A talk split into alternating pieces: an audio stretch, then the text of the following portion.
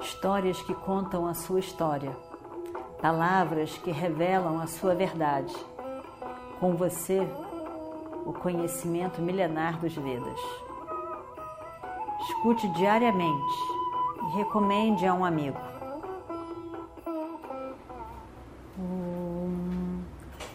Vakratunda Mahakaya Suryakoti Samaprabha Nirvignam Kurumedeva Sarvakaryeshu Sarvada. Então nós estávamos no palácio em Upaplavya, onde Yudhishthira e todos os seus irmãos e alguns aliados, inclusive Drupada, o sogro, Krishna, estavam todos ali presentes. E Sanjaya veio com a sua mensagem de Dhritarashtra, o tio. Uma mensagem completamente louca, acusando Yudhishthira de todo tipo de erro, de adharma, de querer guerra, de ser desrespeitoso, tudo que era coisa. E realmente, Yudhishthira não acredita no que está sendo dito ali. Os irmãos vão ficando cada vez mais irados. Bhima anda de um lado para o outro sem conseguir se aguentar. Arjuna estava pronto para pegar a flecha e soltar no seu Gandiva e ir para Hastinapura e acabar com eles naquela hora eles ficam é, é, na Kula Sarradeva também. Na Kula Sarradeva arfavam de raiva, aquela, querendo fazer alguma coisa imediatamente. Aquilo era um, um absurdo total. Como que ele podia dizer aquelas coisas? Como que ele podia acusar Yudhishthira daquilo tudo? Você não fez nada, nós achamos que, que já estava ganho, que você não estava se importando a mínima com tudo isso, nós e agora, como que você vem reclamar depois de tantos anos? Que atitude mais doida é essa? Você já tinha aceitado, nós entendemos que você tinha aceitado tudo, que você estava gostando, que você gostava de ficar junto com os, com os renunciantes, e por que agora você mudou de ideia? O, realmente, o rei disse muitas coisas desrespeitosas para Yudhishthira. E, e, na verdade, a gente pode entender que o rei, primeiro, o rei não é uma pessoa dármica, nem é uma pessoa que tenha arjavam, um alinhamento, porque o que ele diz não está combinando com o que ele pensa e com o que ele age. Mas no desespero, no desespero e no apego aos seus filhos, ele resolve dizer essas maluquices. Ele prefere passar por maluco, inconsequente, prefere passar por essa situação toda de que está agredindo aos os sobrinhos e acusando, do que permitir assim de que haja uma guerra, porque ele sabe, ele sabe que os filhos vão morrer. Ele sabe que tendo Krishna do lado dos Pandavas. No fundo do coração de Yudhishthira, ele sabe que o sucesso é de Krishna. Mas ele não conseguiu convencer o filho de dar aquilo que era devido. Ele não conseguiu. Ele sabe o coração do filho que tem. Então, a última cartada dele, a última esperança dele foi de que o grandioso Yudhishthira pudesse evitar a guerra. Então ele tinha que mobilizar a sua última esperança, que era Yudhishthira. E a bandeira de Yudhishthira é o Dharma, todo mundo sabe. Então ele teve que enrolar para dizer que com aquela opção Yudhishthira estava sendo adármico. E aí então pensando que Yudhishthira poderia ficar confuso, o que nessa altura ele não ficou e não ficaria, porque ele tem sido dármico o tempo todo e ainda tinha Krishna do lado dele.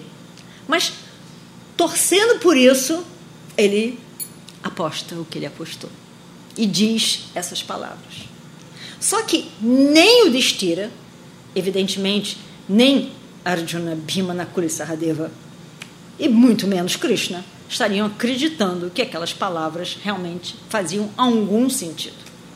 Então, realmente foi inútil o que o rei tentou. Mas ele tentou. Ele tentou. E naquele momento, Yudhishthira já tinha passado o tempo em que ele achava que ele tinha que ficar calado. Já tinha passado o tempo em que ele tinha a esperança de que o tio ia amá-lo, compreendê-lo e aplaudi-lo. Ele viu que dali não ia sair nem carinho, nem afeto, nem aplauso, nem reconhecimento nenhum. Que o tio estava a favor dos seus próprios filhos e só. E que eles, os sobrinhos, filhos do irmão do tio, não importavam a mínima. A menos que eles tenham, a menos que eles tivessem todo o poder dado a Duryodhana. De outra forma, eles mesmos não importavam minimamente. Então, por isso, Dhritarashtra fez o que fez. E o Destira, o Destira fica arrasado. Ele nunca na vida dele pensou um dia ouvir tal coisa. Inclusive ser acusado daquilo que ele mais prezava, de que é o Dharma. Ele nunca pensou que alguém pudesse ter a audácia, a audácia, o desafio, o desrespeito, de dizer que ele e o Destira estava sendo adármico. De tudo que ele jamais seria. Como que o rei tem a coragem de dizer tal coisa, de acusá-lo de uma coisa que o rei sabia muito bem que ele não teria feito? Então o Yudhishthira fica muito zangado. E a gente já viu antes que esses 12 anos, principalmente, né, porque o último ano eles estavam leves, né? eles não estavam pensando em nada, nem em jogo de dados, nem em guerra por via. Não estava pensando em nada, eles estavam vivendo dia após dia para somar um ano. E eles até, como eles mesmos disseram, eles se divertiram.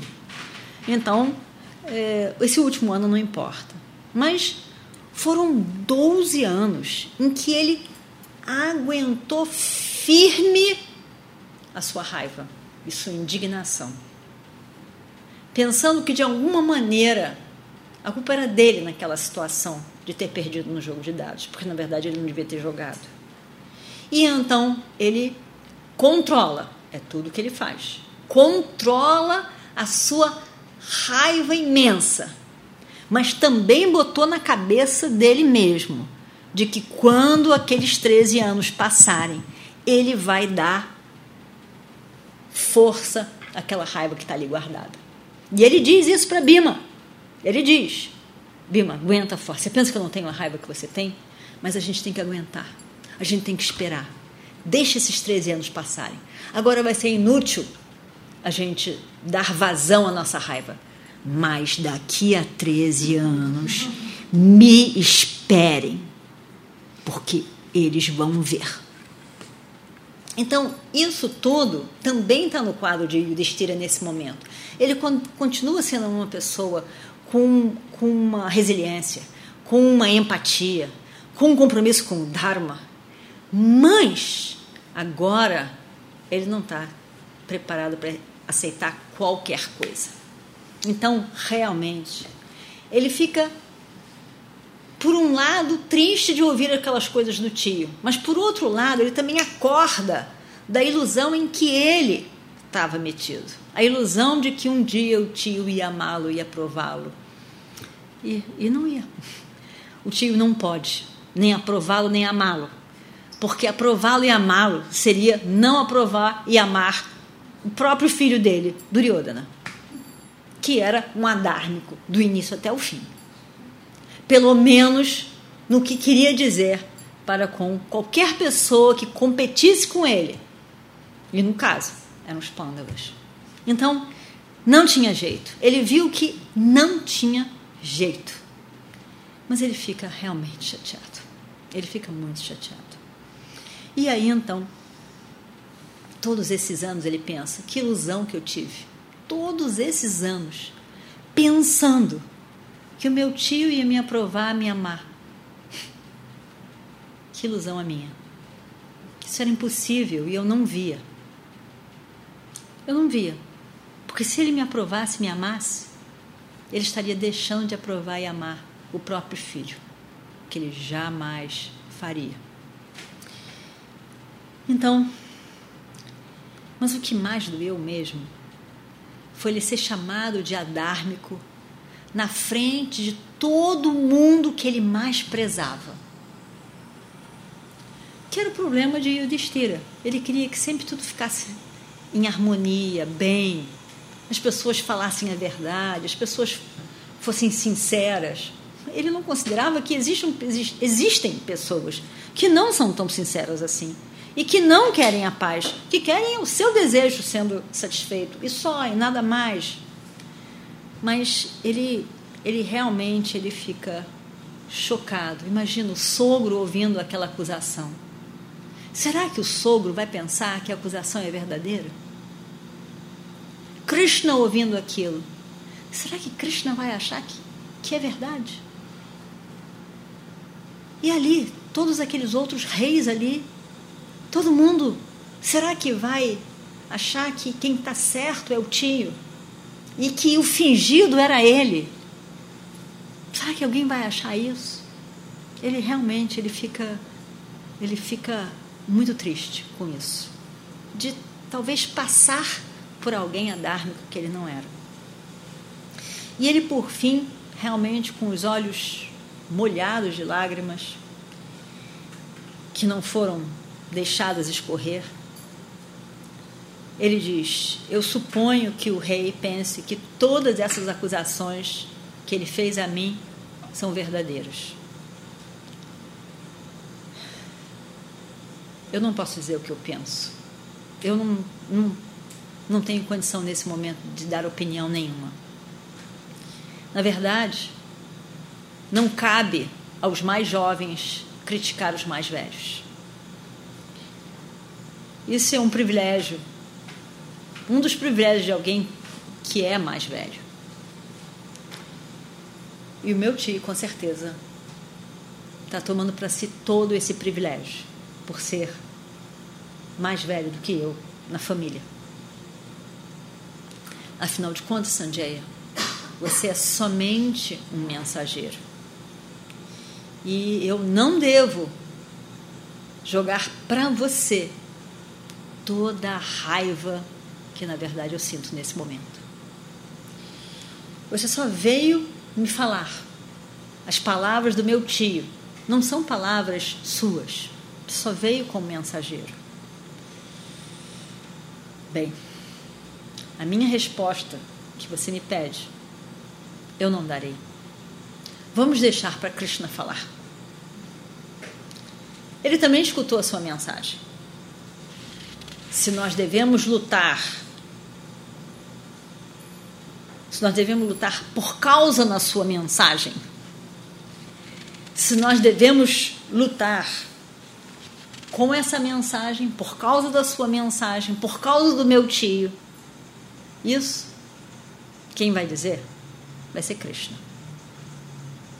Na verdade, todas as minhas ações durante toda a minha vida foram aprovadas por Krishna. Então, eu deixo que ele decida nesse momento. Nós nunca fizemos nada que não fosse aprovado por Krishna eu abandono todas as minhas obrigações, tudo que eu quero fazer, tudo aos pés de Krishna. Ele é o meu único refúgio.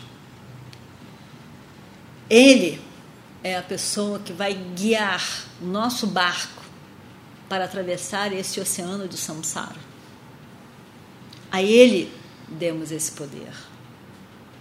Eu não estou preocupado com nada, tendo entregue o meu barco nas mãos de Krishna. Ele está comigo. Isso é tudo que importa para mim. Krishna realmente ficou muito tocado com as palavras de Yudhishthira. Com a sinceridade de Yudhishthira, não surpreso, mas tocado.